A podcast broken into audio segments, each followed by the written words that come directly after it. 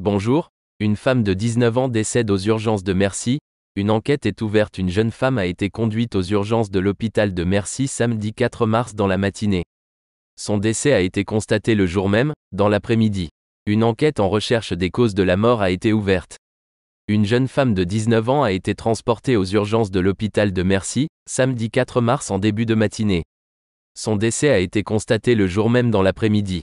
Une enquête en recherche des causes de la mort a été ouverte, a indiqué le parquet de Metz, ajoutant qu'une autopsie devrait être pratiquée très prochainement, sans aucune autre précision. De fait, plusieurs questions demeurent sur les causes et circonstances du décès de la victime. Seule l'autopsie permettra d'y répondre. Selon nos informations, plusieurs sources concordantes attestent qu'elle aurait été retrouvée morte dans une pièce où se trouvent des douches et des brancards.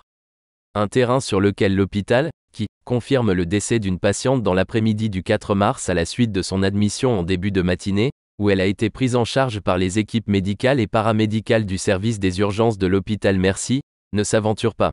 Pour l'heure, aucune précision n'a été apportée sur cette question. Dans un souci de confidentialité, de dignité et par respect pour la famille et ses proches, le CHR Metz-Thionville ne se livrera à aucun commentaire, a fait savoir la direction du centre hospitalier.